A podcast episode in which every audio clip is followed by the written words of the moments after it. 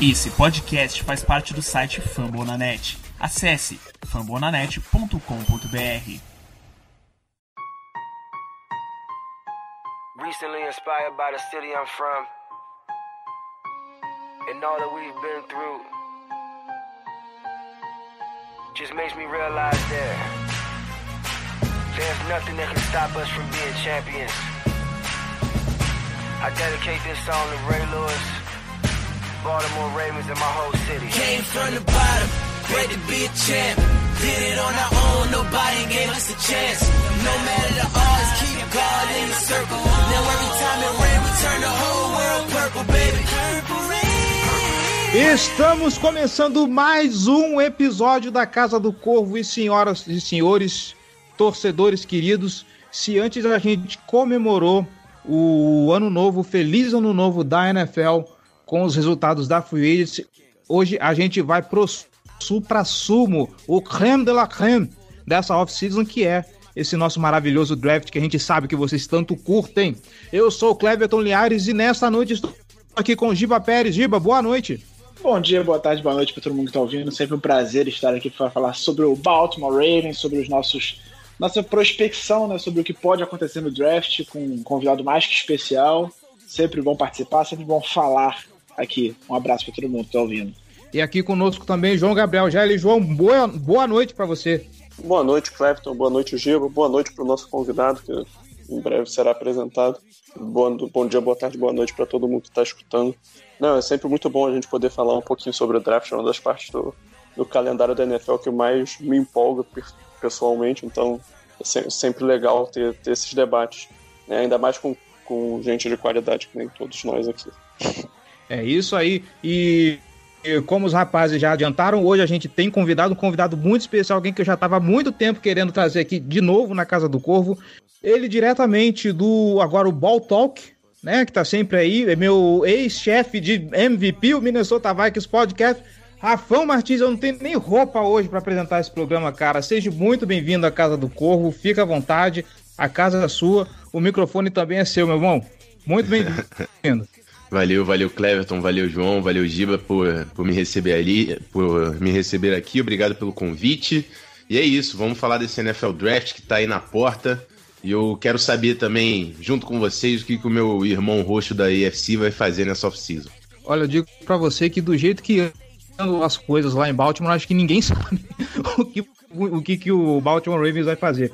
Mas enfim, hoje a gente vai falar de. É claro, trouxemos o Rafão aqui para falar exatamente da especialidade dele. A gente vai falar de Minnesota. Não, mentira, não vamos. A gente vai falar hoje de linha, de linha ofensiva. Vamos focar um pouco mais no interior de linha, que é a necessidade maior do Baltimore Ravens. Vamos expandir também para os tackles e quem sabe dar uma pincelada se sobrar tempinho também para falar de safeties, beleza? Tudo isso depois dos recados. Aguenta aí que a gente já volta.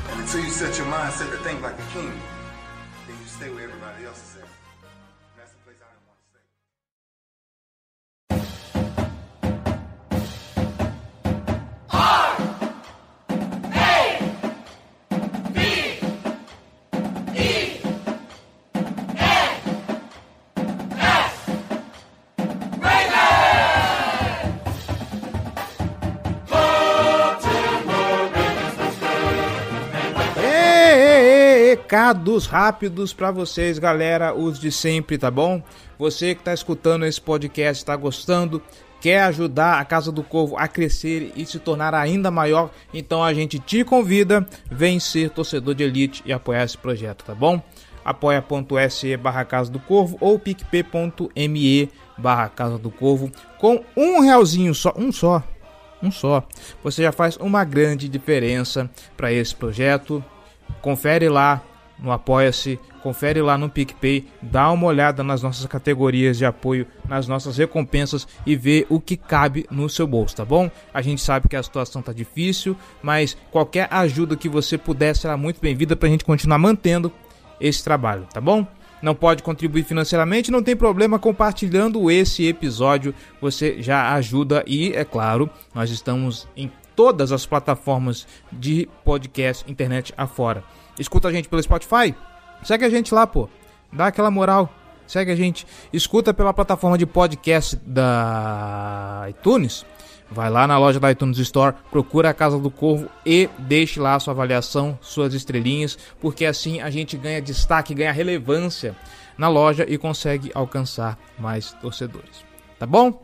Nossas redes sociais, facebook.com barra Casa do Corvo BR, nossos twitters, arroba Casa do Corvo, arroba B Ravensbra, arroba JGGL, arroba Rafão Martins, nosso Instagram, arroba Casa do Corvo, tem o Instagram do Giba também, segue lá, arroba Giba Pérez, também o Instagram e o Twitter do fã clube oficial do Baltimore Ravens aqui no Brasil, o arroba Ravens Brasil. Acho que tem um underline no meio do caminho, tá bom? Deve ser Ravens Underline Brasil. Qualquer coisa, procura lá, acha os caras lá. E lembrando, nós temos também conteúdo no YouTube, youtube.com.br Casa do Corvo. A qualquer momento, vídeos fresquinhos com notícias e opinião sobre o Baltimore Ravens, tá bom?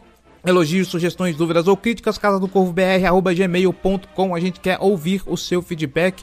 E sobre esse episódio você pode ir lá em fambonanet.com.br barra casa do corvo br. Vai no post desse episódio e deixa lá seu comentário. Vamos conversar sobre esse assunto, sobre esse episódio. Vamos falar de draft, tá bom? fambonanet.com.br, o maior portal das ligas americanas de esportes no Brasil. Tem podcast sobre NBA, tem podcast sobre MLB, tem podcast sobre NHL, tem podcast sobre NFL, óbvio, como a gente aqui. Tem o Famblinho, tem o Icecast, tem o Rebatida, tem o pessoal do, do Noaro, tem o, a galera do esportismo fazendo um, geral, um, um geralzão sobre todas as ligas, tem o Contando Jardas, enfim. Falta de conteúdo enfim, conteúdo é o que não falta aqui, tá bom? Dá uma olhada lá, confere lá, porque é quase certeza que tem um podcast pro seu esporte favorito, pra sua franquia favorita, tá bom? E já que você tá no Fambão da Net, passa e já que você está no Fambão da Net, passa aqui, deixe seu comentário e vambora pro episódio. Música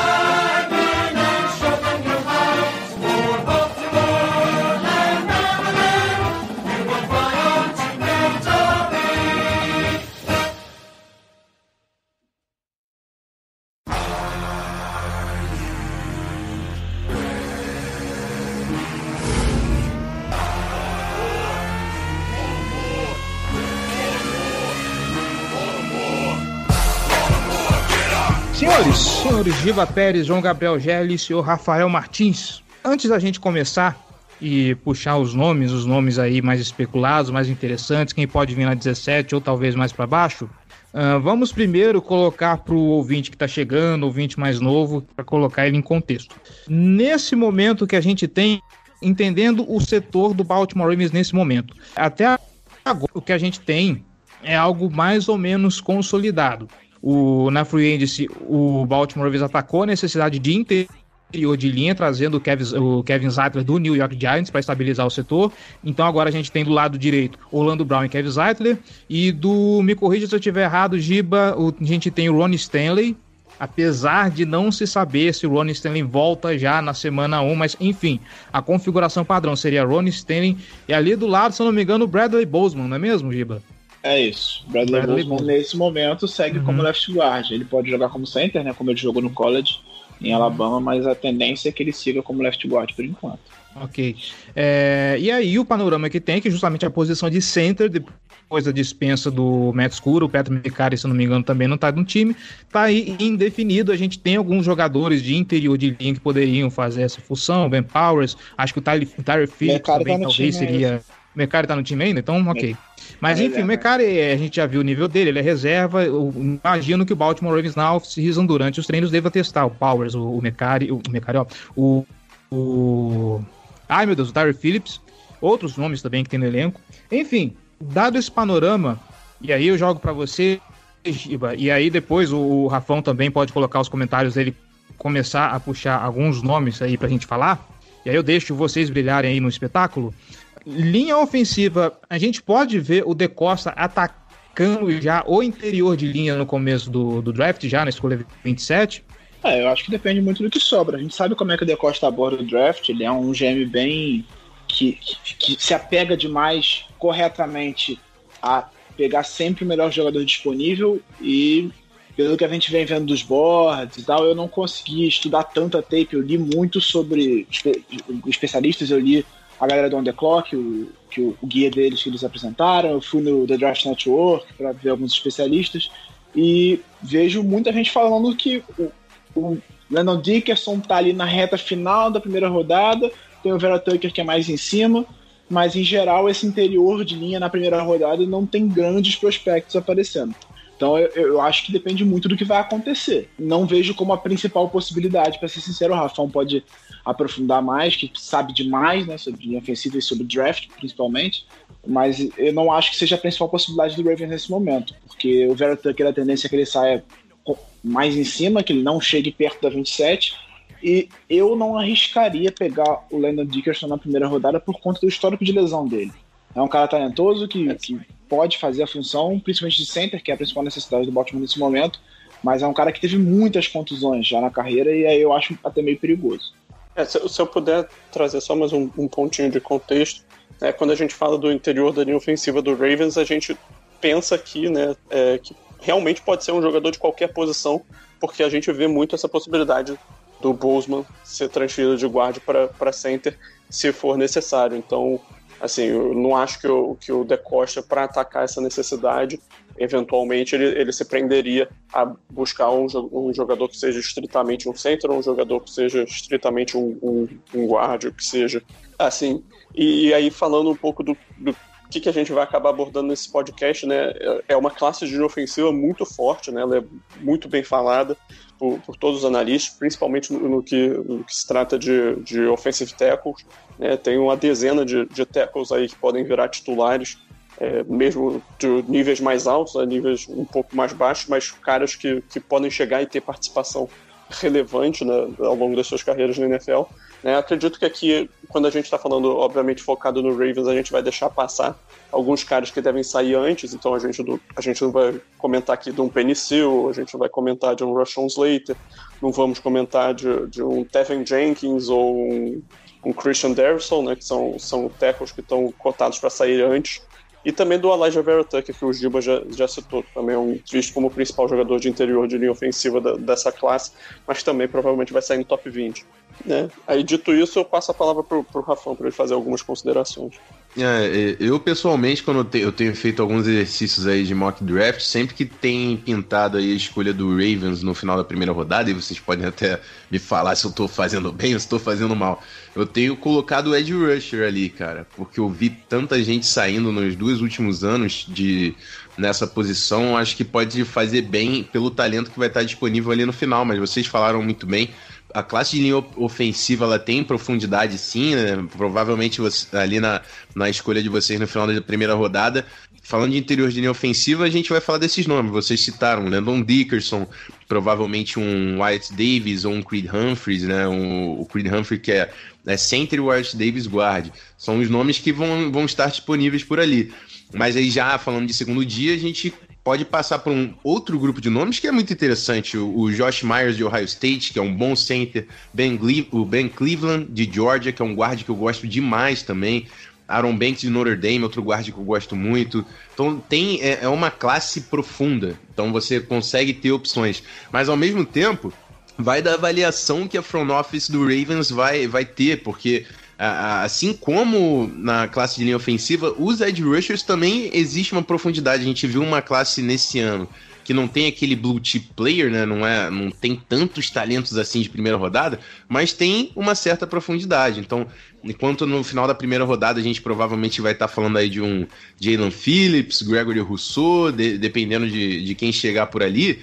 No segundo dia também vai ter Ronnie Perkins, é, hoje o Lari eu acho que também vai ser um cara que vai deve sair na primeira rodada, final de primeira rodada, né? O, o Ed de Georgia, que também é um nome que tem, tem sido levantado. Mas no segundo dia, o Ronnie Perkins, o, o Joseph Osai, o próprio Carlos Basham. Então, acho que o Ravens, dentro das necessidades que tem nesse ano, consegue brincar, consegue avaliar qual vai ser o talento que tá mais alto na board deles ali para endereçar essas posições. Aí vocês podem falar se eu tô viajando de Ed Rusher, se realmente é uma, uma escolha que faz sentido aí para vocês, né? É, é justamente isso. Tá? vejo com a maior necessidade. É, é justamente. É, é a, é a, principal necessidade do elenco. Se você tivesse que, que analisar o elenco do Ravens nesse momento, eu diria que a única necessidade gritante de, de, desse, desse elenco, que o Ravens precisa de peças para entrar na temporada. O resto do, do elenco, se o Ravens fosse começasse agora a semana 1, nesse próximo domingo, o elenco tá, tá feito. Agora, de pass rusher, precisaria de mais alguma peça. Assim, eu pessoalmente acredito bastante do que o Decosta está esperando virar né, o momento em que as contratações passam a não contar mais na fórmula das escolhas compensatórias para fazer uma contratação de um jogador veterano, aí que seja, tem se falado razoavelmente até alguns rumores do Justin Houston, que eu acho que seria um encaixe legal, né, e aí o Ravens tem o Tyus Bowser, né, como aposta, e aí tem o Pernell McPhee, o Jalen Ferguson, nenhum nome ali de respeito, né, que imponha é, algum que faça um coordenador ofensivo ajustar as proteções ou, ou mudar qualquer coisa do seu planejamento. Né? Mas acredito que, que o De Costa ainda vai atacar alguma contratação, mas também vejo essa como a única coisa que impediria, talvez, o Ravens de, de adotar uma postura de, de melhor jogador disponível. É, seria trazer um, um pass rusher na, na, nessa escolha de primeira rodada. É, só pontuar que quando a gente fala de, de Dylan Ferguson, não sei, é, eu acho que esse cara só, só tá no time ainda porque não venceu o contrato de calor dele, porque Deus me livre, cara. Falando de alguns nomes, então, eu acho que a gente pode começar, é, e aqui eu tô me baseando numa lista aqui preparada pelo João Gabriel Gelli, muito obrigado.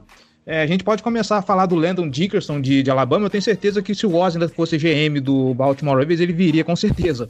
Simplesmente pela faculdade de onde ele vem, do, do programa de onde ele jogou. Tem uma coisa que, que me incomoda, e foi até colocado aqui, eu tô até com o guia do On The Clock aberto aqui na minha frente para atualizar alguns pontos. O Landon Dixon, ele tem, parece, um, uma lesão no joelho e, e, e, jogador com esse histórico meio que me preocupa, porque a gente já vem com problemas, o, o Ron Stanley já é um cara que, que tem problemas de lesão, a linha ofensiva do Baltimore sempre teve esse problema, foi negativamente impactada com esse tipo de problema. Uh, será que valeria a aposta? E aí eu vou jogar direto pro nosso especialista, vai lá, Rafão. Cara, a gente estava falando aí de primeira rodada, né? Na primeira rodada eu acho muito alto que o, o, os problemas do Landon Dickerson eles são bem, bem graves, assim. É, é, um cara que, se tivesse jogado a sua carreira inteira saudável, né? Ele começou em Florida State e termina os dois últimos anos em Alabama. É, só que das cinco temporadas que ele esteve, né? Ele é um senior, das cinco temporadas que ele esteve no college football, só uma ele conseguiu terminar saudável. Ele operou o ligamento dos dois joelhos, ele operou o tornozelo duas vezes.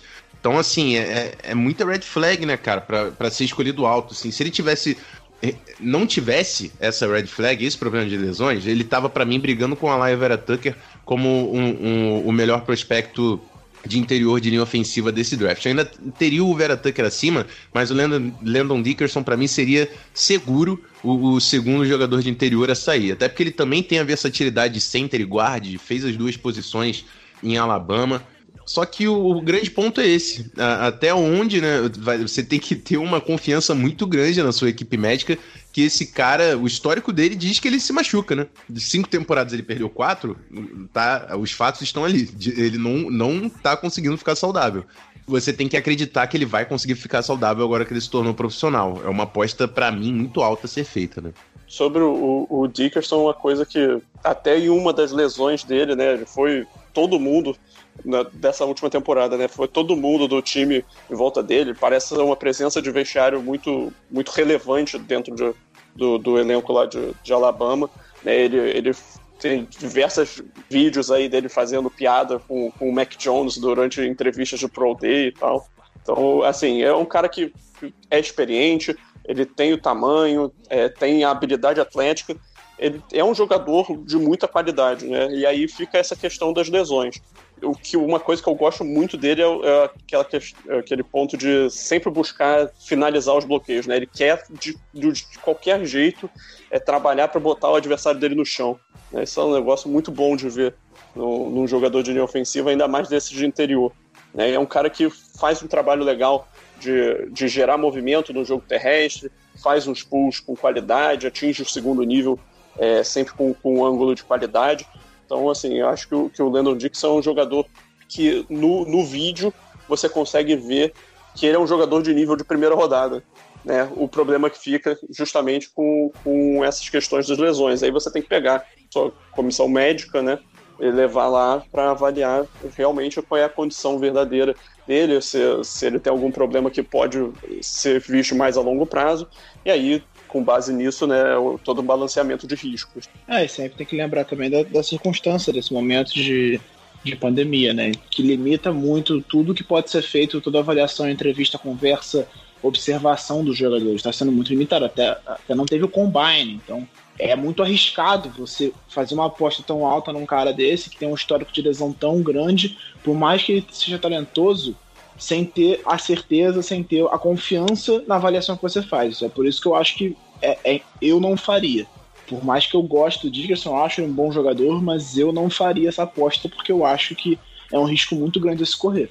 Bom, é, aqui eu só, só queria deixar claro, né? É, acho que nem eu nem o Giba somos especialistas em linha ofensiva, a gente obviamente assiste alguma coisa e tal, mas é por isso que a gente convidou o Rafão para participar aqui, justamente porque a gente valoriza muito a opinião dele, o cara que, que entende muito da posição, e a gente queria passar realmente por, por uma boa quantidade de nomes e tal, opções. Acredito que, que a, linha ofensiva, o interior de linha ofensiva, talvez seja mais uma, uma, uma posição que o Ravens é, passe pensando um pouco no dia 2 né? E aí com isso eu traria como próximo nome um Creed Humphrey da vida, né? Que é um cara que apareceu com um jogador muito experiente, que jogou em Oklahoma, é, tem um, um, tamanho legal para exercer a função de center, né? Que foi o que ele fez é, durante toda a carreira dele universitária, só que é um cara de um atleticismo um pouco mais limitado, né? O que, que você tem a dizer sobre ele, Rafão? É, então, eu, eu concordo com você. E assim, mas eu acho que até pelo próprio esquema que o, o Ravens costuma, costuma correr na sua prioridade, que é o, o gap scheme, né? Vocês atacam o campo, o jogo terrestre, de uma forma mais verti vertical do que horizontalmente, que a gente tem visto essa, tanto sendo, acontecer aí nesses times da, da escola que veio lá do do Mike Shanahan Sr. ele tá, tá dominando a NFL, vocês são vocês conseguem carregar esse gap scheme, vocês atacam bastante horizontalmente. Eu acho que nesse sentido vocês têm bastante opções aqui na linha ofensiva. Acho que quem, quem corre muito wide zone e, e, e precisa de jogadores muito, muito atléticos, talvez não tenha uma classe tão boa nas mãos, porque depois do Wyatt Davis ali, eu não sei se tem tantos nomes assim que seriam encaixes ideais para esse sistema. Mas no Ravens eu vejo muitos jogadores aqui dando certo. O próprio Landon Dickerson é um cara que não tem tanta mobilidade, mas tem grande força de jogo. O Creed Humphrey, ao, ao mesmo tempo, é um cara que foi elogiado é, no, no, no, programa de Oklahoma em 2019. O Lincoln Riley chegou a falar que ele era o melhor jogador no ataque dele. Assim. É um cara que tem um processamento, um tempo de reação muito forte, muito refinado, um center muito experiente. Acho que tem uma das mãos mais fortes da classe, assim. Eu gosto muito do trabalho de mãos dele. É um cara que realmente você colocar muito em espaço, fazendo rich blocks, né? Que você tem que é, conseguir setar o, o edge, o ombro externo do jogador. É, talvez não seja tanto a dele, mas no, no, esquema do Ravens, eu acho que ele pode se dar muito bem. Acho que é um cara com potencial incrível de ser um titular, um bom titular na NFL. Então eu gosto bastante do nome do Creed Humphrey. E eu não, eu não ficaria. Eu, é, obviamente, não, não, não tô na torcida, mas eu acharia também um, uma escolha válida ali no, no final da primeira rodada. Eu acho que o Creed Humphrey é um cara que deve sair ali no final da primeira rodada, início da segunda rodada. Então também não descartaria essa opção aí pro Baltimore Ravens. É, eu ia te, até te perguntar isso, Rafão, porque no começo do processo eu via muita gente colocando o, o Creed Humphrey, até no, até no Baltimore, muita gente botando ele em mock, avaliando que ele sairia ali na, na 27, na 30, 32, e aí eu, eu comecei a ver ele caindo muito nos boards. Por exemplo, o The Draft Network tá botando ele em 51 no big board deles nesse momento. Por que, que ele, ele, ele tá caindo, assim? É, é uma questão de outros jogadores destacando mais ou, ou, aconteceu, ou tem alguma coisa, alguma red flag preocupante em relação a ele? Então, para número um, eu, eu tô achando muito esquisito hoje a Big Board do Draft Network, cara. Não sei se os caras não estão atualizando, o que que tá acontecendo lá. Eu entro naquele site, eu vejo umas coisas que não fazem muito sentido. Mas realmente o Creed Humphrey, eu acho que não só o Creed Humphrey, mas os jogadores de interior de linha todos não têm saído muito na primeira rodada aí, nessa espe na especulação que o especialista tem feito. Tô vendo cada vez mais offensive tackle saindo, que também é uma classe muito, muito, muito forte dessa, desse ano. E eu não, não, eu só vejo o Vera Tucker na primeira rodada. E assim, eu questiono se realmente a gente só vai ter um jogador de interior de linha ofensiva na primeira rodada. Eu acredito que a, a gente tenha sim dois, de repente até três jogadores de linha ofensiva no interior de linha ofensiva na primeira rodada, que seria algo mais dentro do padrão que a gente tem visto nos últimos anos. É uma necessidade de muitos times da NFL. E assim, se isso acontece, os dois nomes que eu tenho depois do Vera Tucker, que acredito que aí é o consenso de todo mundo que é o principal nome dessa classe, os meus dois nomes para entrar na primeira rodada é Creed Humphrey e Wyatt Davis. Eu acho que são os caras que têm o potencial e têm menos red flags, são titulares mais seguros que você pode tirar dessa classe depois do Alaya Vera Tucker. Então, eu não teria problema nenhum em ver esses dois caras saindo na primeira rodada no dia do evento. Eu acho curioso você falar essa situação a respeito do, do, do board, porque se a gente para para pensar em algumas necessidades, por exemplo, o Cincinnati Bengals precisa de linha ofensiva, foi um dos, um dos principais problemas que prejudicou o jogo do Joe, do, do Joe Burrow ano passado. Carolina Panthers parece que tem necessidades em linha ofensiva também. Aí o Baltimore Ravens também precisa de uma necessidade, tem necessidades no interior de linha ofensiva. É, eu acho curioso o jeito que ele, ele realmente estão montando esse board com um cara só saindo na, na, na primeira rodada.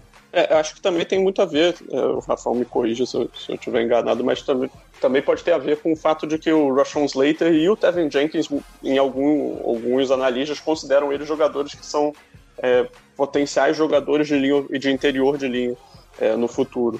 Acho que, que assim, dessa forma pode se compensar essa ausência de jogadores nativos de, de interior uhum. né, no, chegando na NFL. É, pode ser, pode ser uma, uma, uma das possibilidades mesmo. É, inclusive tem outro nome aí que a gente não falou, o Alex Leatherwood, né, de Alabama, que é tackle, jogou em 2018 como right guard. É outro nome que tem sido levantado.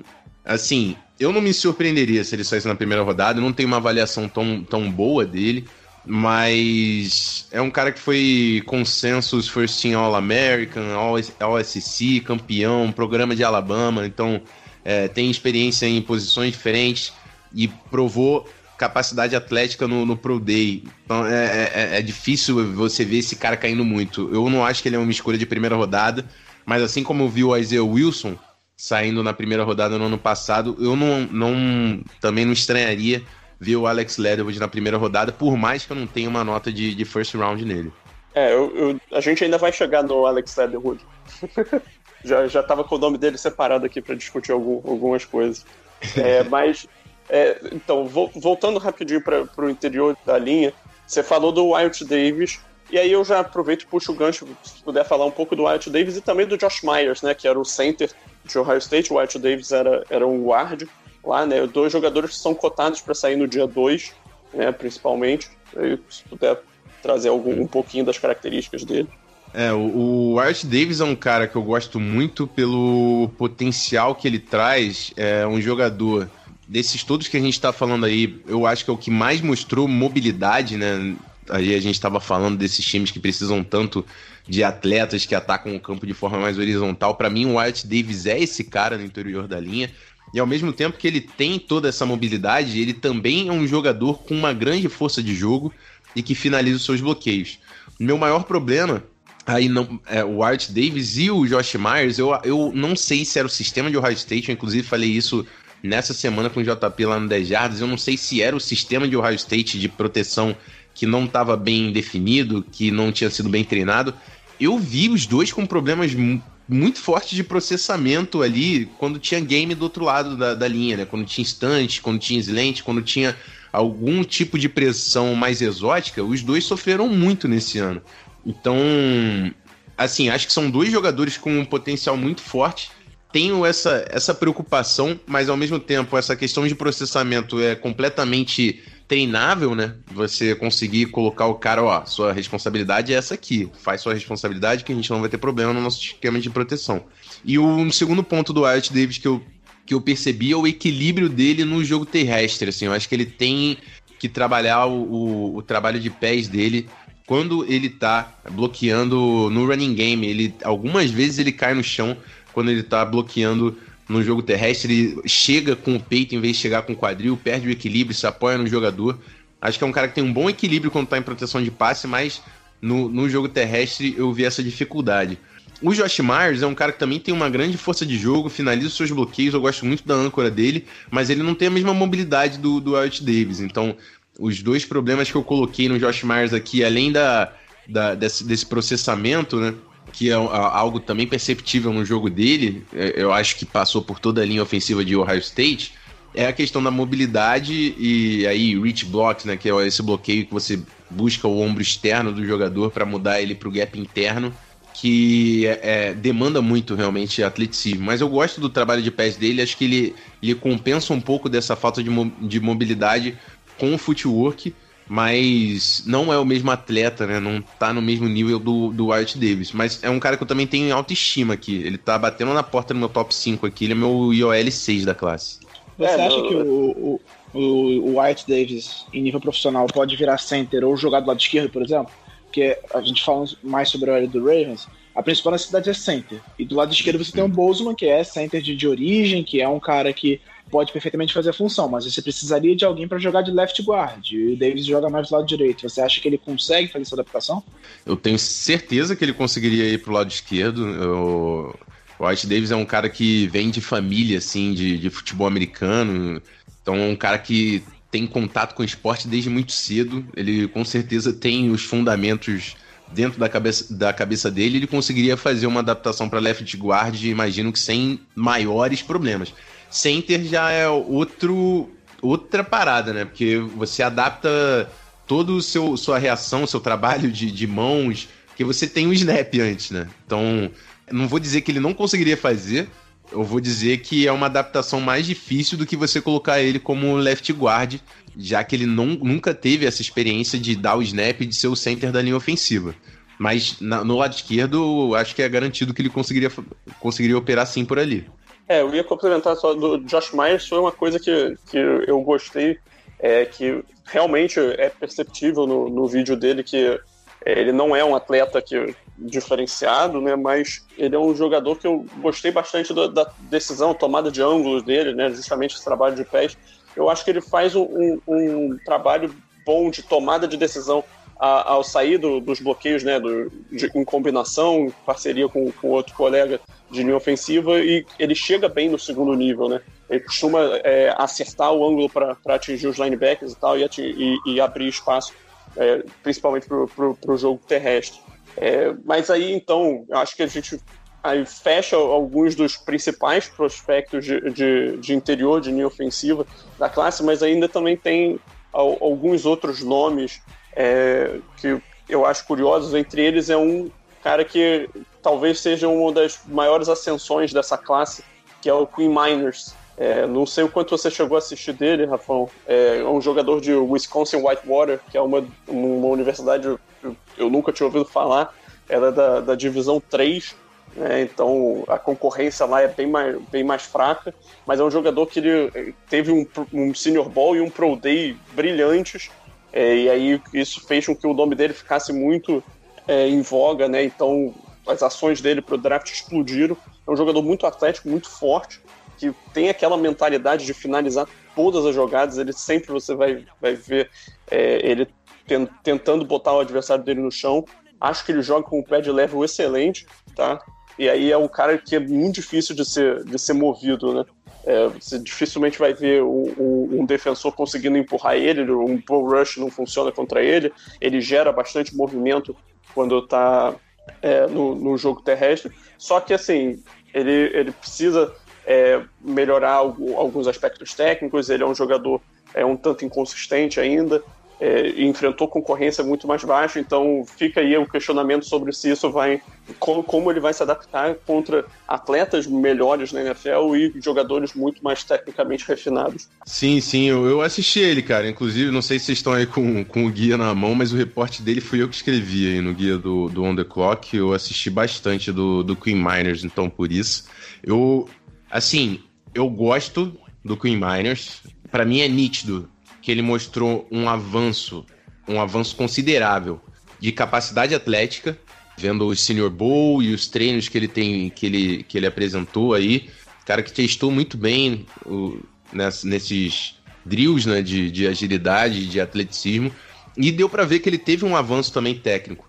Mas eu acho que ele provou pouco, de- vendo a tape, né, os jogos dele, ele, ele me mostrou muito pouco. Tanto quando ele, é, quando ele tava lá em Wisconsin Whitewater e no Senior Bowl, porque ele se, ele se lesionou no Senior Bowl e não jogou o jogo, né?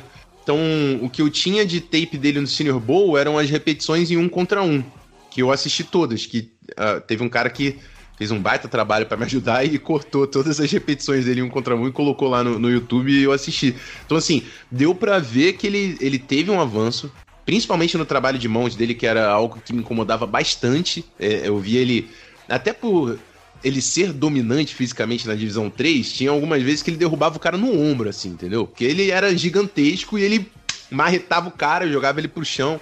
Então, assim, no Senior Bowl, ele mostrou um avanço muito bom no trabalho de mãos dele. Deu pra ver que ele colocava jogadores no chão, e jogadores aí que a gente tá falando com possibilidade até de primeira rodada, né? Porque lá ele bloqueou o Odigizua, o Ozurik, outros seniors aí que estão sendo cotados é, alto no draft. Então, assim, eu gostei do que ele mostrou. Acho que é um bom nível de, é, um bom nível de competição pra ele aturar ali e ele se provou. Então, um cara com potencial atlético também. É, me, eu- me preocupa é, o, o, o quão pouco eu vi ele sendo esse cara no jogo, né? Então, é um cara que eu apostaria ali. Eu, eu- minha, minha nota nele ficou de terceira rodada, mas eu acho que por essa ascensão e essa hype que ele tá pegando, até final de segunda rodada eu não acharia estranho que ele saia. Mas é um cara que vale por todo o potencial atlético que ele tem. É um cara 6'3, 620, tem um tamanho bom pra, pra posição na NFL. Deve, deve jogar de center, né? Na, na tape de Wisconsin Whitewater ele- era guard, mas é, no Senior Bowl ele já treinou como center. Ele deve fazer a função de center, ao que parece, no nível profissional. É uma aposta interessante pro segundo dia aí. É, e aí, pra fechar só o o interior de linha ofensiva, se você tiver algum outro nome que você queira destacar.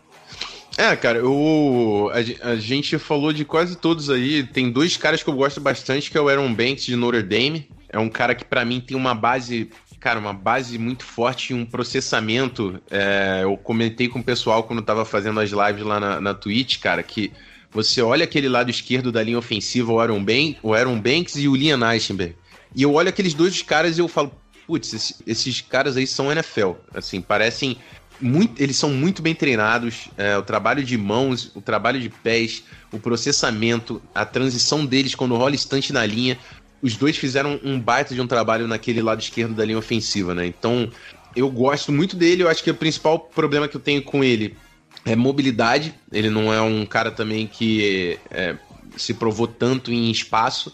E a consistência no pad level eu via um probleminha dele, mas a força de jogo compensava um pouco. Tem que ver como que isso vai acontecer no nível profissional.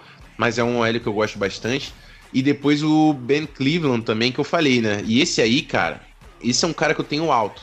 Porque por mais que ele não tenha uma mo- mo- mobilidade eh, também tão grande, pro tamanho dele, eu acho que ele se move muito bem. O cara é 6'6", 350, assim, ele é muito grande. E pro tamanho dele, ele se move muito bem. Ele tem algumas dificuldades também de pad level, até por esse tamanho todo dele, né? Ser 6'6", mas eu também vi um trabalho muito avançado dele tecnicamente, principalmente no, no footwork. Tem experiência na SC, né? Jogando em Georgia. Então, outra apostazinha aí que eu ficaria de olho. Eu tenho Ben Cleveland muito alto também aqui na- nas minhas avaliações.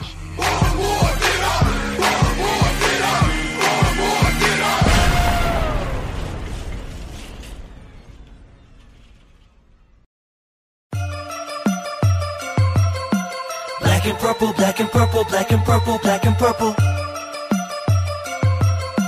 Black and purple, black and purple, black and purple, black and purple. Jared separou o nome que eu gosto, acho que, mas eu não sei se. Eu, eu acredito que ele vai sair no começo da segunda rodada. Não acredito que ele vai estar disponível na, ali no meio da segunda. E também não gastaria uma escolha de primeira rodada. É o Samuel Cosme de Texas. Eu gosto, eu acompanho bastante Texas. Não diria que eu sou torcedor, porque seria um exagero. Mas eu gosto do Samuel Cosme e acho que seria um nome interessante. Você acha que tem possibilidade dele sobrar ali na, na 50 e poucos, que é, é a escolha do Baltimore na segunda rodada, por exemplo? Cara, eu tô vendo o Cosme sendo levantado. A, a minha avaliação diz que ali tava ótimo pra ele. Eu acho que o Cosme é muito mais um atleta do que um jogador de linha ofensiva, assim. Eu Acho que o Cosme tem muitos problemas.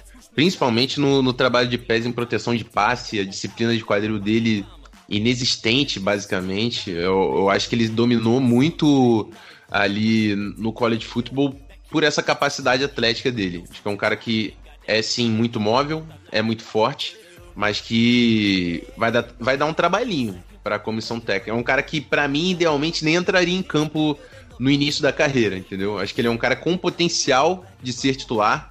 Não sei se é um cara que eu já contaria para startar no, no, no, início dele como profissional. A minha avaliação diria que na 50 tava bom para ele, mas pelo que eu tenho lido, eu acho que ele pode sair antes, entendeu? É, eu tenho visto ele cotado ali muito para começo de segunda rodada, principalmente. Acho que final de primeira já é mais difícil. Mas começo de segunda eu tenho visto muito. Porque pro, pro Ravens seria interessante, como se ele é um, ele é um projeto, né? Um cara para ser desenvolvido lapidado.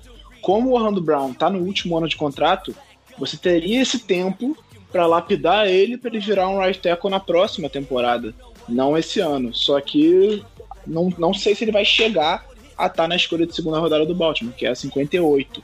Aí eu já acho um pouco mais difícil, porque como ele está muito cotado ali em cima. Giba, é, Sobre isso Oi. que o Rafão falou, sobre é, alguém que chega pronto para a semana 1 e todas as observações, vou colocar um pouco de contexto também a respeito desse assunto de offensive, de, de offensive tackle. Uh, existe, não é certo, não é garantido, mas existe a possibilidade que para as primeiras semanas, ou pelo menos para a semana 1, o time não conte com o Ronnie Stanley por conta da lesão que ele teve, aquela lesão feia no jogo contra Pittsburgh na temporada passada, na semana 8. E o John Harbaugh já deu declaração de que, em não contando com o Ronnie Stanley na semana 1, ou nas próximas que virá, é a, depender da gravidade da, da, da lesão, aliás, a depender da recuperação do, do Ronnie Stanley, caso não seja possível contar com ele, o Orlando Brown seria movido para left. Então, o lado direito ficaria desguarnecido. Eu não me lembro se o, o Orlando Brown tem um reserva imediato que possa jogar na semana 1. Então, muito provável que o Baltimore Ravens também conte com essa possibilidade de draftar um offensive tackle para que ele possa suprir essa necessidade para jogar na semana 1 para pelo menos tapar um buraco ali. Então, primeira, primeira coisa, o Ron Stanley ele teve uma lesão, uma fratura de tornozelo na semana 8, se eu não me engano, contra o Pittsburgh Steelers. A projeção, e aí até o Harbaugh falou que por enquanto a recuperação está caminhando normalmente, é que ele esteja disponível para treinar na primeira semana do training camp já. Ou seja, é dois meses antes de começar a temporada regular. Então, a tendência é que, se ele não tiver nenhum setback, se ele não tiver nenhuma outra contusão, ele esteja disponível para jogar na semana 1. Ele vai fazer o training camp normalmente, vai fazer a pré-temporada, e eu não sei se ele vai jogar na pré-temporada. Vai lembrar, esse ano a pré-temporada tem só três jogos, porque a temporada passou a ter 17 em vez de 16. Então, a projeção que se faz é que ele vai estar treinando na primeira semana do training camp. E aí sempre tem aquelas variações, ele perde umas duas, no máximo três semanas além disso. Mas eu imagino que o Ron Stanley vai estar saudável na semana 1 da temporada regular vai estar disponível para jogar. É, resta saber como ele vai estar em termos físicos, né? Porque é uma lesão grave, passou por uma cirurgia, muito tempo sem jogar, ele vai ter, perdão, ele vai ter que recuperar a forma dele. Mas eu acho que isso não tem tanta influência em relação ao que o Baltimore vai fazer no draft desse ano. Eu acho que a posição de, left, de, de tackle nesse draft é mais uma projeção de futuro. O Orlando Brown ou vai ser trocado agora, e aí, aí sim, isso muda completamente o ataque a essa posição. O Baltimore passa a precisar imediatamente de um right tackle, porque o reserva imediato é o Tyree Phillips, que não fez uma grande temporada no ano passado, ou o Orlando Brown fica esse ano e sai no ano que vem. E aí sim, você pegar um cara que tenha potencial, mas pode ser lapidado com calma esse ano para virar titular na próxima temporada. Depende muito que do que vai acontecer. Aparentemente é o cenário mais provável, né? É, pelo que, pelo que parece até o momento, a gente ouviu falar sobre possibilidades de troca. O, Orlando, é, o, empresário do Orlando Brown falou que alguns times fizeram ofertas e tal, mas até o momento não se especulou nada, nem quais times estão fazendo oferta, nem para onde ele pode ir. Então, o que me parece é que nesse momento o Orlando Brown vai ficar para essa temporada e vai sair como free agent na outra, ou ser trocado depois da temporada, que o Baltimore ainda pode usar franchise tag nele para tentar conseguir uma troca. Então, para mim, o que mais me parece nesse momento é, é, essa possibilidade de trazer um tackle ali com potencial, mas que precisa ser mais lapidado, ser desenvolvido com calma para ficar na reserva e assumir a posição na próxima temporada. Por isso que eu até citei o Cosmo que o, que o Rafão avaliou aí. Só não sei se ele vai estar disponível. O Leatherwood, que é o outro cara que tá na lista que o Gelli montou, eu vejo muita gente projetando ele jogando no interior e criticando muito o desempenho dele em relação a, a jogar na ponta da linha. Não sei se ele, se ele também é um, se tem essa possibilidade de desenvolver ele com calma e depois botar ele como Merteco. Até o Rafão pode falar melhor sobre isso.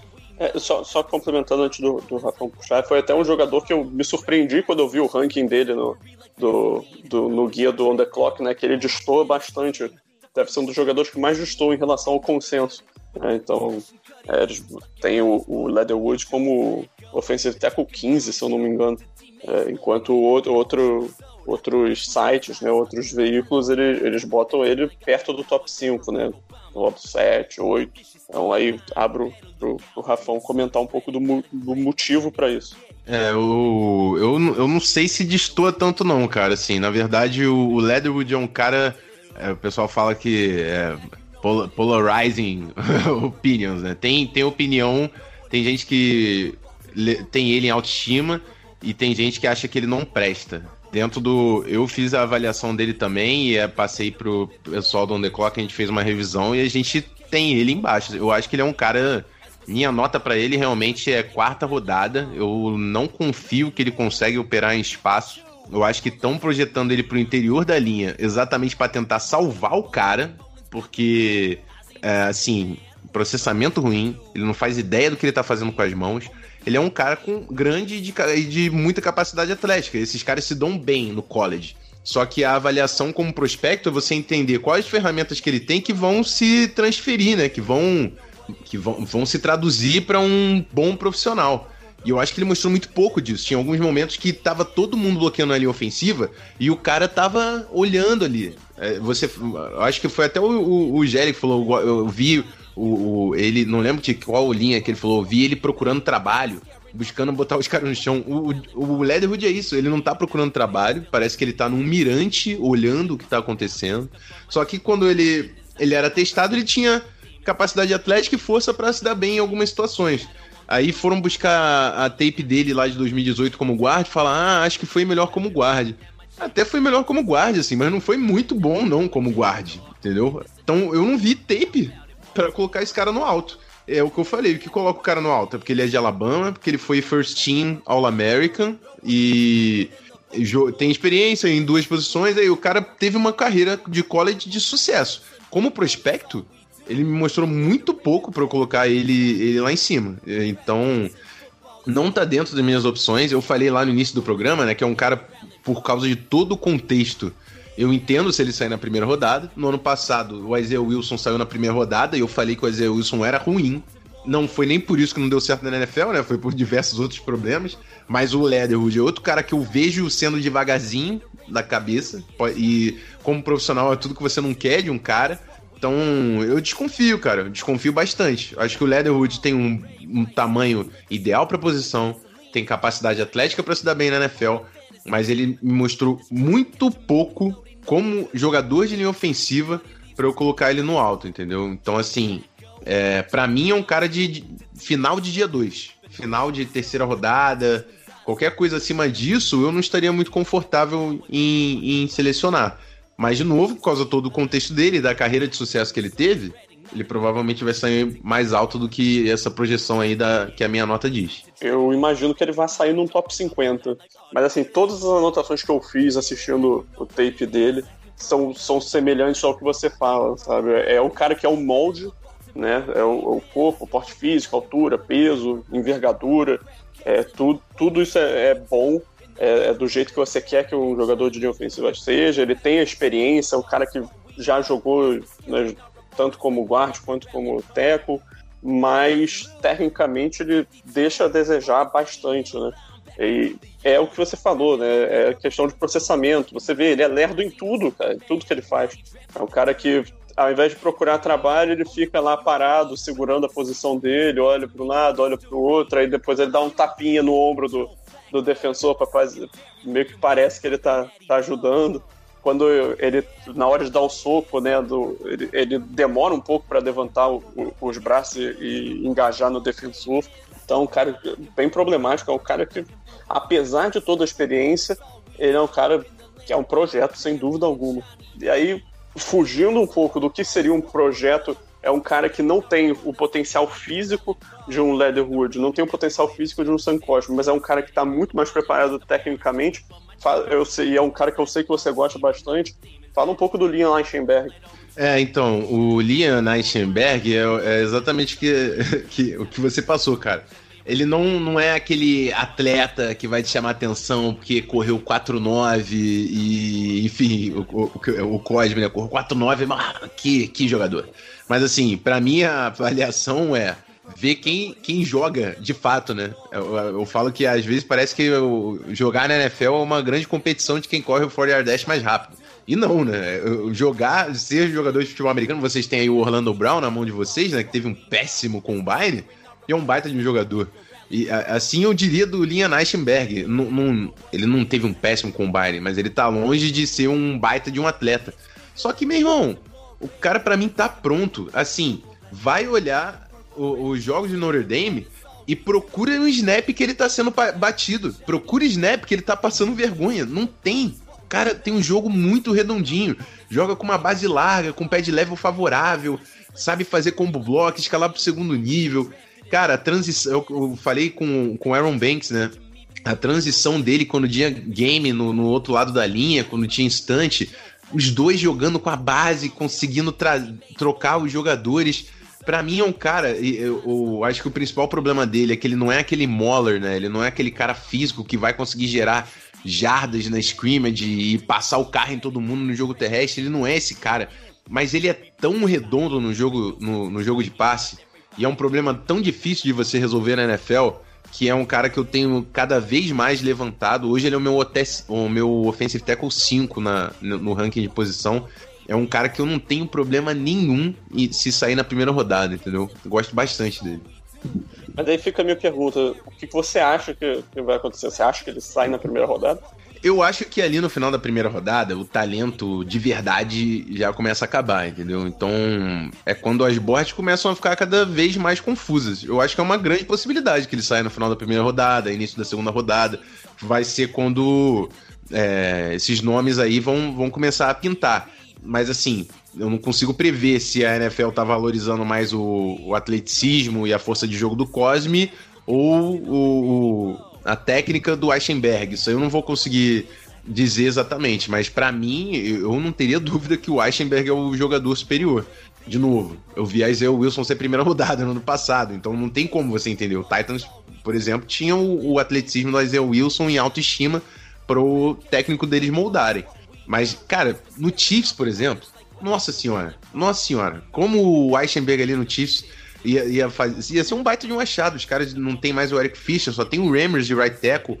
Acho que é um cara que chega para startar, entendeu? Um cara que para mim chega para ser titular. Depois do, do Eichenberg, são jogadores um pouco mais projetos.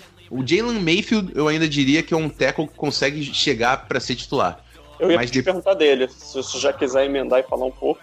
É, então, o Jalen Mayfield é um cara que é muito novo, né? A gente, a gente não, não falou aqui do Penicil, que tá, tá fora do alcance aí do Ravens. O Penicil tem 20 anos, assim como o Jalen Mayfield.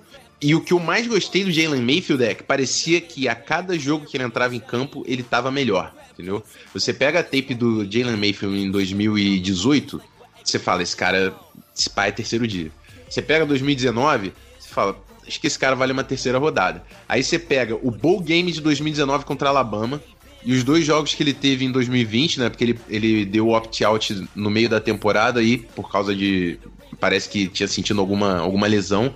E aí você fala, pô, pera, pera aí, cara, que jogador é esse? Assim, ele teve um bowl game contra Alabama os dois primeiros jogos de 2020 num nível muito alto. Assim, finalizando os caras, botando os caras no chão, mostrando uma mobilidade superior ao do Eichenberg e do Tevin Jenkins, que são dois caras que estão acima dele no meu board. Então, assim, ele mostrou um potencial de ser um baita de jogador. Eu acho que o que fez ele cair é, durante o processo pré-draft é que ele teve um teste ruim no Pro Day, então ele não conseguiu mostrar a capacidade atlética que ele parece ter no tape nos drills.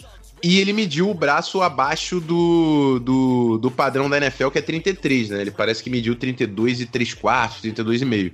Semelhante ao Russian Slater. A diferença é que o Russian Slater dominou o Chase Young e o, o Jalen Mayfield não. E o Russian Slater também teve um bom treino. Um, é, um bom pro day, né? Então, mas é um cara que eu vejo, pelo que eu vi, e pelo potencial de um cara desse, de 20 anos de idade, e que se mostrou coachable pela, pelo desenvolvimento que ele mostrou ter dentro de campo, é um cara que eu não teria problema também em apostar, cara. Final de primeira rodada, início de segunda rodada, é um cara que vale bastante. 6'5, 320, é o mais pesado de todos esses aí que a gente tá falando. Um cara com muito potencial para você trabalhar e ter um teco titular na mão. É, e aí, já caminhando para fechar um pouco essa discussão do, da linha ofensiva como um todo, é, tem alguns outros nomes que são caras que são tidos como jogadores de dia 2, claramente vão, são, vão sair mais para essa faixa, que são o, o Dylan Redons e o Brady Christensen. Né, o Redons de North Dakota State e o, e o Christensen de BYU, coincidentemente, né, dois caras que protegiam o lado cego de quarterbacks que vão sair na primeira rodada. Só passa um pouquinho das impressões sobre ele, sobre esses dois jogadores, se são, são caras que vale a pena apostar, se, uhum. se é nessa faixa mesmo, que é interessante. É, para mim são dois jogadores de dia 2. O, o Brady Christensen eu tenho um pouquinho abaixo. Seria final de terceira rodada ou quarta rodada. O Dylan Redons eu, eu gosto que é um cara que tem, tem tamanho, ele tem problemas em manter o, o peso dele alto. Eu falo que para jogar na NFL você tem que ter 300 pounds, ele tem probe problema em manter 300 pounds, e aí ele vai pegar jogadores fisicamente dominantes e pode ser que isso, isso tenha seja um problema né, para ele em nível profissional. Eu gosto da capacidade atlética dele, eu gosto da força de jogo dele. Eu acho que ele também, assim como o Cosme, por exemplo, é um cara que tem bastante a, a, a evoluir em, em, em, técnica, principalmente o, o, o, trabalho de pés dele. Eu acho que a base dele é muito estreita, por isso também ele fica com o pé de level mais alto, não consegue uma leverage positiva. E assim, é um cara que a gente tá falando de FCS, né? North Dakota State. É, ele tinha que ser mais dominante. Eu, eu, pra mim, eu senti falta dele passando carro em todo mundo. Você pega os highlights dele, tem bons highlights. Mas você pega um jogo dele, tem caras pequenos que estão dando sufoco nele em alguns snaps. Você fala, pô, esse cara aqui não pode estar tá passando por isso. Então, acho que é uma boa aposta pelo potencial também, mas é outro cara que eu não teria tanta firmeza de startar logo de cara. Mas para mim tem potencial de ser titular. Já o Brady Christensen é um jogador que também tem esse problema de peso, ele tem, também tem essa dificuldade de se manter em 300 pounds, e mostrou uma baita de uma capacidade atlética, destruiu lá, o res dele ficou altíssimo e é por isso que começaram a falar dele. Só que é um cara que também testou a envergadura lá, o braço dele também deu abaixo do, do mínimo que você espera de offensive tackle. Então isso pode ser um problema para ele nível profissional. Então ele tem problema do braço dele que não tem o tamanho mínimo que a gente considera ali de offensive tackle no nível profissional. Ele já tem dificuldade de manter o peso. É um cara que tá chegando na NFL com 24 anos, porque BYU tem a missão, o cara é missionário e tenta converter a galera para virar mormon, né? A galera de BYU sempre tem que fazer essa missão. Ele ficou dois anos buscando fiéis fora dos Estados Unidos. Então, assim, muitos problemas para um, pra um cara para você pegar no segundo dia. Eu acho que ele pode até se dar bem, eu acho até que ele pode ser um cara que seja utilizado como guarda em um time que que utilize bastante wide zone, para mim pode até fazer um pouco mais sentido do que você vê um offensive tackle ali, entendeu? Eu tenho, tenho alguns problemas com o Brady Christensen nesse sentido. Mas são nomes aí, o Raduns provavelmente segundo dia e o Brady Christensen final de terceira rodada, início de, de, de dia 4, de dia 4, de quarta rodada. Só para fechar, você comentou de, de raiz muito alto, a gente está falando aqui de projetos, né, que o, que o, que o Ravens pode dar ênfase em, em achar um cara de, de potencial para treinar e ter o cara como reserva nessa temporada para tentar assumir depois. É, tem um cara que testou absurdamente é, em termos atléticos né, durante os Pro Days. É um cara de, de uma universidade menor, Northern Iowa, que é o Spencer Brown. Cara que tem um tamanho excepcional, um atleta de, de altíssima qualidade, que pode ser visto aí como um cara em ascensão nessa classe, que, que como justamente visto para ocupar essa vaga de, de, um projeto que pode ser moldado em um, em um right tackle titular de, de bom nível na NFL. Acha que, que ele tem esse potencial mesmo, Rafa? Ou, ou acha que, que ele é só atleta, é mais um cara que é só atleticismo e pronto? Cara, eu, eu gosto do Spencer Brown, gosto bastante da, da força de jogo dele também. Para mim, é, os principais problemas é o tamanho dele. O cara 6'8, ele tem dificuldade em, em manter um pé de level favorável e isso pode ser um problema. Mas ele, cara, ele treinou com o Joe Staley, né? No, ele deu opt-out, treinou com o Joe Staley e apareceu com uma técnica bem mais refinada aí nesse, nesse, nesse último período aí. Então eu, eu gosto, eu gosto do Spencer Brown. Para mim é um cara também de, de dia 3 que vale a aposta. E aí eu vi vocês falando de Jackson Carman, que é um cara também. Esse para mim é um slipperzinho, assim. Eu gosto bastante do Jackson Carman. Para mim é um cara que tem um trabalho de pés, uma disciplina de quadril no jogo terrestre, tem força de jogo, ele não é dos mais móveis. Então, provavelmente vão ver até ele como um right tackle, que tem mais apoio ali do Tyrande, mas eu vejo no Karma potencial titular. Então, é um nome que eu gosto aí para segundo dia, início de terceiro dia. Tem, tem muita gente que projeta o Carman para virar guard, né? É, tem gente que projeta ele, mas, cara, pelo, pelo que eu vi de, de do, o quanto ele consegue ficar confortável em espaço, assim, é, eles falam isso porque ele é um pouco mais pesado, ele tem um pé um pouco mais pesado, dá para ver que ele não tem aquela, aquela mobilidade toda, mas ele não apanhou por causa disso, entendeu? Ele conseguiu se virar bem, porque ele tem, ele, ele tem um trabalho de mãos bom, ele tem uma disciplina de quadril boa. Então eu, confio, eu confiaria no, no Carman como teco. Eu acho que ele é teco na NFL. Então vamos ver o que, que o que, que pode acontecer. Quem fala de colocar ele pra guarda para mascarar um pouco essa limitação dele de mobilidade, mas eu acho que ele tem técnica para para compensar um pouco essa falta de mobilidade dele.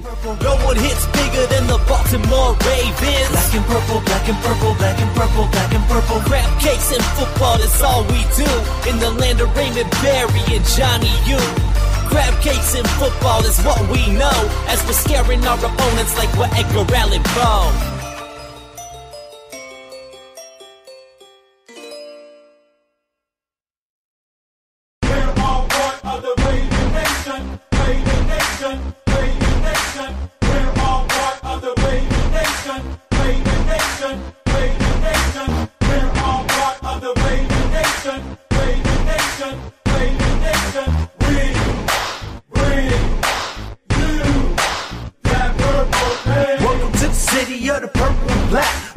O Jerry separou alguns nomes também de safeties com características de, de, free safety, que é uma necessidade do Baltimore. Nesse momento, os dois safeties titular do, titulares do Baltimore são o Chuck Clark e o Deshaun Elliott, são jogadores mais físicos, que se aproximam mais da box, que têm características mais do, do strong safety, né, de antigamente. Então o Baltimore usa muito pouco single high, você não tem aquele safety para ficar sozinho fazendo fundo do campo, por exemplo, que também não, não, não consegue fazer certas coberturas e tem dificuldade em cobertura. Então gente, o, o separou quatro nomes para a gente debater aqui. O primeiro deles, o, o Trevor Murray, que é considerado o melhor safety da classe. Ele é um cara que tem essa característica de ser free safety, apesar de ter só sete interceptações na carreira universitária dele. Ele é um cara que tem essa característica de ball rock, de cobrir bem mas ele tem algumas dificuldades na cobertura homem a homem, né? Você acha que, que isso pode ser um problema, por exemplo, porque o Ravens usa muita blitz e acaba exigindo que os caras façam mais essa cobertura homem a homem e segure o jogador para poder mandar mais gente atrás do QB. Você acha que isso pode ser um problema na adaptação ou você sente seguro com o Trevor Murray na, na 27, por exemplo? Cara, eu tenho o Murray como principal safety da, da classe. Eu acho que ele tem capacidade atlética para fazer cobertura individual, acho que é uma questão realmente de, de ganhar casca, assim, entendeu? Se, se for um sistema que vai cobrar muito ele nesse sentido, né? É, é porque é um cara que é tão bom, tem um, um instinto tão bom fazendo a, a, deep zone que era utilizado dessa forma. Mas se você cobrar individual dele, acho que ele é um cara que tem a capacidade atlética para fazer isso, né?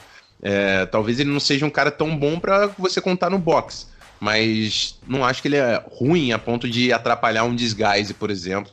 É um cara que pode fazer essa função de vez em quando. Mas é um cara que tem um ball skills muito bom, né, cara? Então, ele, é, ele foi wide receiver no high school.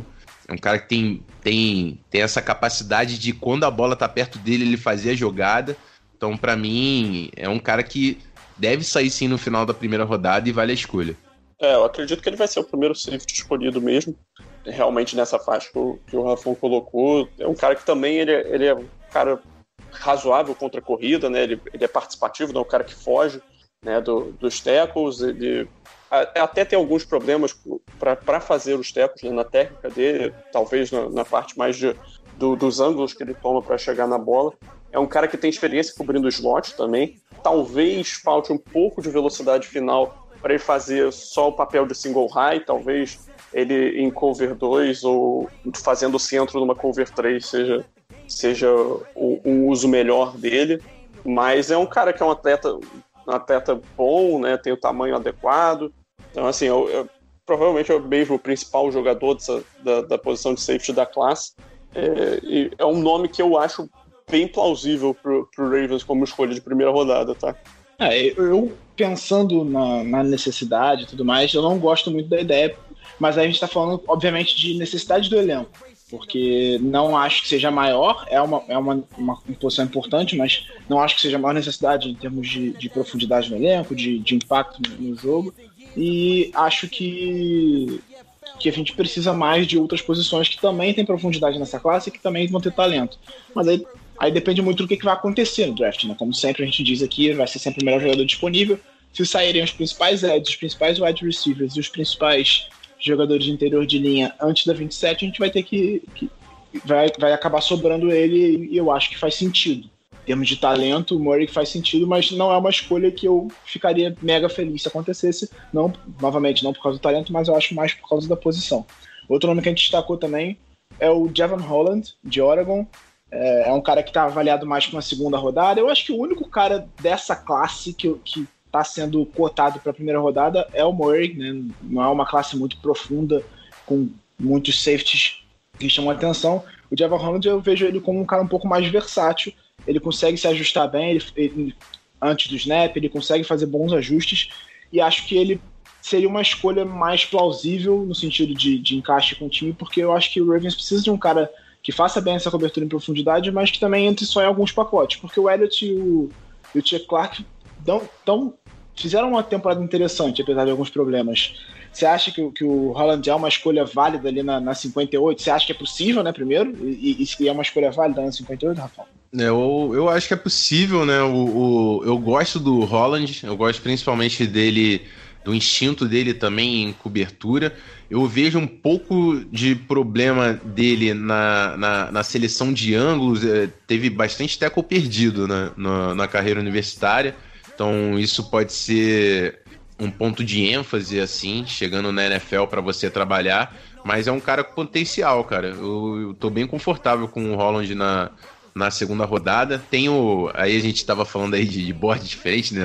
Tem o, o Jones Drew, que sempre fica colocando ele na primeira rodada. Eu não consigo entender qual foi a paixão do, do Jones Drew com o Holland. Eu acho que é um cara de, de final de segunda rodada mesmo. Acho que é um nome mais plausível ali tem essa capacidade de, de cobrir os passes e uma boa capacidade atlética também, vai ter que trabalhar um pouco mais é, no, no suporte ali do, do jogo terrestre para não comprometer tanto o, o desgaste dos times, né? Que hoje os times estão trabalhando muito no, sem ter tanto esse safety, esse free safety, esse strong safety, né? É você conseguir ter essa versatilidade de trazer o cara para scrimmage ou jogar ele pro fundo do campo.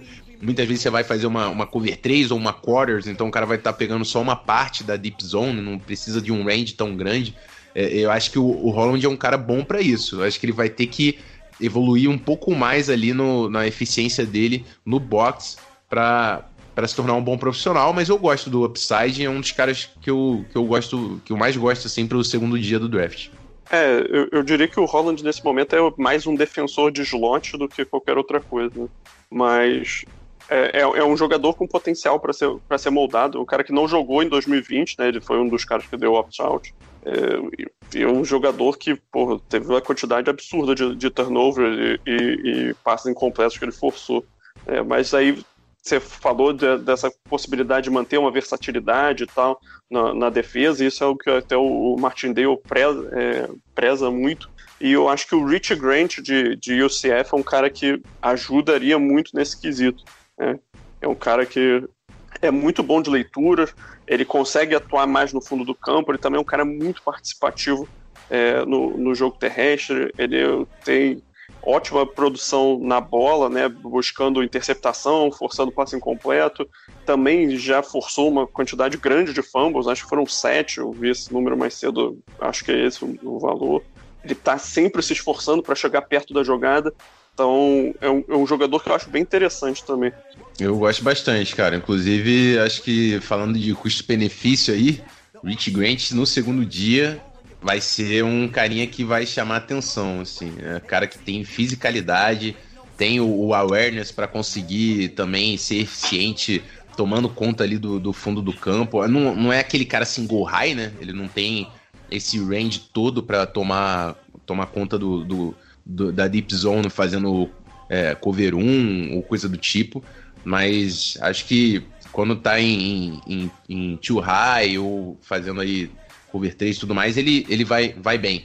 Então, assim, é um cara com versatilidade, consegue afetar o box, é o que você falou, não compromete tanto é, essa questão do, do, sistema. Eu gosto bastante do, do Rich Grant nesse ano. É, eu acho que o único ponto do Grant que é um pouco mais preocupante também é, como vocês, vocês falaram do Holland, eu acho que é, é perder teco, né? Ele é um cara que, que perde bastante teco também. É uma característica de, de, desses safeties que precisam de um pouco mais de desenvolvimento.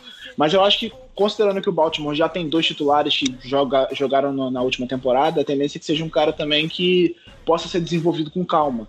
Porque eu não vejo, a não ser que seja o Murray, que de fato eu acho que ele chega para ser titular, eu não vejo nenhum desses chegando para dominar os snaps e tirando ou o Elliott ou o Chuck Clark. Eu acho que os dois vão ser titulares, e aí esses caras vão ter um desenvolvimento mais cuidadoso e vão ser usados em pacotes mais específicos, principalmente quando é, se tiver que jogar o Chuck Clark ou o Elliott, que são caras que têm essa característica um pouco mais pro centro do campo para encher a box, você ter um cara no fundo para ajudar mais na cobertura. Eu acho que eles vão ser usados muito assim. E aí eu acho que o Rich Grant pode contribuir bastante nesse sentido, tanto ele quanto o Holland. Eu acho que são caras que fazem mais sentido no encaixe do time. É, só para complementar, eu acho que é, isso você falou sobre o, o, o trazer um safety é especialmente relevante porque primeiro, o Deshaun Elliott é um cara que já teve uma série de lesões na carreira dele. E segundo, é ele é free agent né, na, na próxima temporada. Então, é, é, importante, né? Quando você fala de necessidade para um, um, time atuar em cima no, num draft, você não está falando sempre apenas do, da necessidade daquele, daquele draft, né? Você tem que pensar, é um planejamento a longo prazo. Então, você não pode pensar só né, do, no que o seu time vai ser para a temporada 2021 agora, né? Tem que pensar também é, como minimizar gastos e, e, melhorar a sua equipe também para 2022, 2023 e assim em diante. Por isso que o investimento é uma escolha alta num safety aqui é, é pode ser algo que, que aconteça. Enfim, é, e até para trazer mais versatilidade, porque o Elliott e o Clark são dois caras com características semelhantes. Eles Sim. jogaram a maior parte dos snaps na temporada passada, mas a gente via que existia um, um o casamento não era legal dos dois. Não são caras que se complementam, por exemplo. Porque a gente precisa da versatilidade, mas a gente. Normalmente você tem um cara que tem uma característica mais de cobertura, de ser melhor na cobertura, e outro que preenche melhor o campo, o centro do campo, e chega mais para conter o jogo corrido. Apesar de ambos conseguirem fazer isso. E não é o caso aqui. O, o, tanto o Elliott quanto o Chuck Clark têm problemas quando precisam fazer uma cobertura mais em profundidade. Isso ficou claro na última temporada, a gente sofreu quando precisou que eles fizessem. Então é, é importante trazer um safety nesse sentido. E aí, esses caras de segundo dia chegam também para ter um desenvolvimento mais cuidadoso e talvez virar titular na próxima temporada. Quando o Elliott ou virar free agent sair, ou então quando eles estiverem com desenvolvimento, eles estiverem melhor lapidados. E aí, para fechar a lista que a gente separou, tem o André Cisco, de Syracuse, que pô, tem uma produção absurda, né? Ele jogou 24 partidas, teve 13 interceptações desviou 14 passes. É um cara que está sempre muito perto da bola. Que Queria que você falasse um pouco sobre ele, Rafa. Cara, é, acho que o Cisco ele se destaca exatamente por isso, né? O cara, cara, o instinto dele ali fazendo, fazendo a cobertura no, no fundo do campo é realmente diferenciado. É, eu acho que o maior problema é que de todos esses aí que a gente falou, talvez ele seja o mais fraco no, no, no suporte do, do jogo terrestre, cara. Eu acho que ele vai ter que né, eu, eu, citei aí antes do, do Holland, né, que tinha esse problema, mas, mas o, o Cisco é aquele cara que o protótipo do free safety, mas a, a, essa, esse instinto dele de cobertura é, é, é, algo difícil de você ensinar. Então pode ser um, um, um nome também interessante a gente tá falando aí dos caras do segundo dia, né? Pode ser um cara interessante por, por, por essa capacidade de gerar turnover, né, cara? E isso aí é um. É algo que muda o jogo, né? É um impacto muito grande na sua defesa. Então eu acredito que o André Cisco também deve sair no segundo dia, por mais que tenha esse, esse probleminha de, de teco e de apoio ao jogo terrestre. Será que sobrar é. 104? Seria uma boa, hein? Ah, na 104 é um stretch. Eu, eu acho que ele deve sair mais cedo do que isso. É, a questão para ele é que ele, ele rompeu o ligamento cruzado anterior na temporada, né? Esse ano. Uhum. É, aí pode. Não fez nem os testes, né? Um pouco. É, mas ele, ele, ao contrário desses outros jogadores que a gente citou, ele é o cara que é protótipo para jogar fundo do campo, single high. Assim, obviamente ele pode fazer outras funções, mas ele é um cara que tem essa característica, ele pode fazer essa função. É justamente o que o, o, Ravens teve como marca por muito tempo, tanto com o Ed Reed, tanto com, com o Earl Thomas. Obviamente a gente está falando de dois dos melhores safeties da história da NFL. Não, não é o caso do, do que eu imaginaria para o André Cisco, mas eu, eu, digo em termos de característica, né? Mas realmente a parte de, de jogo terrestre dele é, é terrível, cara. Ele, ele não, não mostra esforço, né? É o cara da, da famosa business decision do, do Dion Sanders, né? E disso meio que já basta o Marcus Peters. Então, é, complica escolher um cara desse, mas eu diria que o, o, o conjunto de habilidades dele, essa, a, essa capacidade que ele tem de cobrir o fundo do campo, é justamente o ponto mais valioso que você pode ter num, num em um safety. Então, é, isso torna o André Cisco uma escolha é, é interessante para se ter no, no, no radar.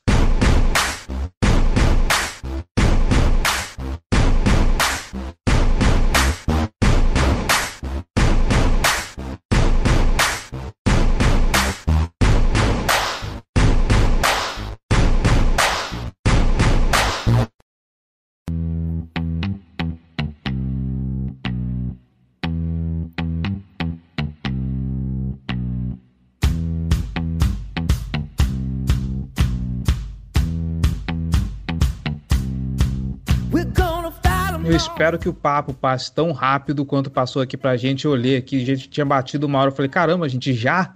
Falar de draft é bom, falar com quem entende, então é melhor ainda. Mas é isso, a gente fica por aqui. Eu espero que vocês tenham gostado do assunto. Antes de passar para vocês, meninos, eu quero fazer a, a, as honras aqui e agradecer ao Rafão Martins pela presença. Muito obrigado pelo convite, cara. Muito obrigado por compartilhar um pouco do seu conhecimento com a gente. O papo foi bastante proveitoso.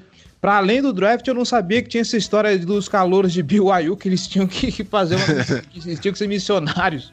Isso para mim é novidade. Mas, cara, muito obrigado mesmo pela presença, cara. Valeu mesmo. E, cara, o microfone é seu. Faça seu jabá. Eu queria dizer que eu tô acompanhando bastante o, os podcasts do, do, do Ball Talk. Inclusive, eu preciso falar é, algo a respeito disso depois contigo. Mas é isso aí, cara. Já falei demais, o microfone é seu. Vai lá. Valeu, irmão. Valeu pelo convite. Valeu, valeu, João. Valeu, Giba aí pela, pela resenha. E é isso, eu tô acompanhando aí o draft direto lá na Twitch, né? Que hoje tem sido o meu principal canal, twitch.tv barra o Rafão Martins. Tô fazendo live segunda, quarta e sexta, gravo meus podcasts por lá, assisto mais tapes, faço mock draft, a bagunça é boa, então quem tiver aí de bobeira nessa pandemia, que a gente fica muito em casa, né? Vale a pena lá que a, a, a família toda lá, a Rafão Gang também, também é maneira, a resenha é boa. Então, é isso de novo. Para, muito obrigado pelo, pelo convite. E tem no dia do draft, eu não sei se o pessoal aqui da Casa do Curvo vai fazer, mas tem a live também, né? Que eu vou estar com a rapaziada On The Clock. A gente vai ocupar também na minha Twitch e no canal dos caras lá no YouTube. Também é um, um compromisso muito maneiro que a gente está trabalhando pra caramba para trazer um conteúdo. Então é isso. Até, até uma próxima oportunidade aí. Obrigado de novo pelo convite, tamo junto. E tem o guia do On The Clock também, que o senhor colaborou esse ano, né? Sim, sim, exatamente. Foi um trabalho árduo, mas que é um conteúdo que eu tive muito, muito orgulho de participar. Ficou muito legal, mais uma vez. 200 prospectos ali, é muita coisa, muito conteúdo. Então, se você tem interesse também em chegar mais informado aí no dia do evento, ontheclock.com.br, garante seu que ainda tá, tá em tempo. É isso aí. Giva Pérez, João Gabriel Gelli, como sempre, cara, aquele agradecimento para vocês também, valeu pela participação. O Giba essa semana teve lá no primeiro descida para falar de draft também, né, Giba? É, eu fazer, fazer meu jabá aqui também. É, eu tô a galera que me acompanhou durante o período do canal no YouTube, eu parei o canal porque agora eu estou no GE, minha produção de conteúdo é toda no GE, então estou fixo no primeiro descida, falando sobre draft essas últimas semanas. A gente falou sobre os quarterbacks, falou sobre alguns prospectos ofensivos, focando mais na primeira rodada. E, e, agora vai falar sobre prospectos defensivos e vamos ter um mock draft. Na semana do draft a gente vai subir um mock. Eu, o Rafão, não esse Rafão, o outro Rafão, o Rafão Marques, lá do GE, o, o Crepaldi e o Paulo Conde. Vamos fazer um mock draft na semana. Vai ter muito conteúdo também no GE, eu, a Clara Cazé e o Gabriel Martins, o, o cara dos esportes, que está lá no GE também junto com a gente. Fizemos um mock draft para o site, vai ter tempo real na cobertura do draft. Quem quiser me acompanhar escrevendo sobre as escolhas, destacando, trazendo dados e coisas assim, pode acompanhar lá enquanto acompanha a live do On The Clock também. É, é um trabalho que a gente está tentando trazer mais conteúdo para a galera que está começando a acompanhar, principalmente no, no GE. Então, fica de olho lá no ge.globo barra futebol e americano, que vai ter muito conteúdo legal ao longo dessas próximas semanas aí. É, eu também produzi um pouquinho de conteúdo sobre o draft, né? Então, é, em breve deve sair aí um, um ranking, alguns textos é, analisando uma série de prospectos, cerca de 50 prospectos, né, lá na Liga dos 32. É, eu, eu, escrevi textos sobre os quarterbacks, os wide receivers, os running backs, os tight ends. Né, então, quem quiser conferir uma análise mais detalhada sobre essas posições, sobre os principais prospectos só, é, só dá uma conferida lá, deve sair na, nessa próxima semana, nas próximas semanas aí.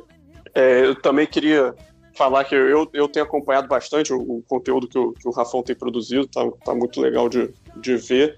É, sempre recomendar que a galera compre o, o Guia do On The Clock, que é um trabalho é, super interessante, é algo único aqui no Brasil, que a gente vê muita gente fazendo esse tipo de conteúdo lá fora, mas aqui no Brasil só, só o On The Clock faz e, e com um nível muito alto. É, e aí, complementando, né, no próximo podcast, a gente falou aqui de linha ofensiva e de safeties, né? A gente vai focar um pouquinho mais nos pass rushers e nos wide receivers no nosso próximo episódio. a gente vai falar com o Davis, né? Então, nosso convidado de sempre para falar de draft. Mas é isso. Davis é quase participante fixo do podcast, né? Todo ano a gente chama ele para falar de draft. Exatamente. Um especial. Tem que valorizar muito o trabalho da galera do Underclock, é um trabalho espetacular, você tem que analisar. E eu valorizo muito, eu sempre tento é, sempre elogio, sempre tento compartilhar tudo que a galera produz, porque é um trabalho que eu sei que é muito difícil. Eu tenho muita dificuldade em analisar draft, porque eu tenho muita dificuldade em analisar tape. Então tem que dar muito valor, porque é muito difícil. É muito difícil de fazer. É um trabalho árduo e um trabalho bem desgastante, então tem que dar muita moral para essa galera. Então segue o On The Clock, compre o guia, porque ajuda eles a continuar produzindo conteúdo. Essa galera sabe muito, o Rafão, o Davis, o, o Lip, todo mundo. É muito legal. Vocês estão vendo que aqui na Casa do Corvo só tem monstro, né? Só gente gabaritada mesmo para falar do assunto.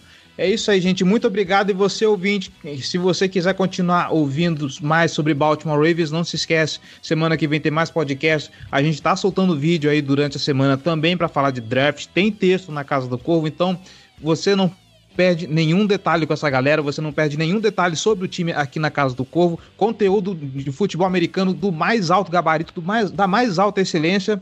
E é isso aí, a gente se vê semana que vem para continuar falando de, de, draft, dessa vez com o mano David Chiodini, para a gente falar, como o Gelli já anunciou, de wide receiver e edge rusher, tá bom? É isso, galera. Até mais. Back to the Super Bowl. The Raven Nation Army is forevermore. Give it a heart and soul. Lombardi Trophy back here in Baltimore.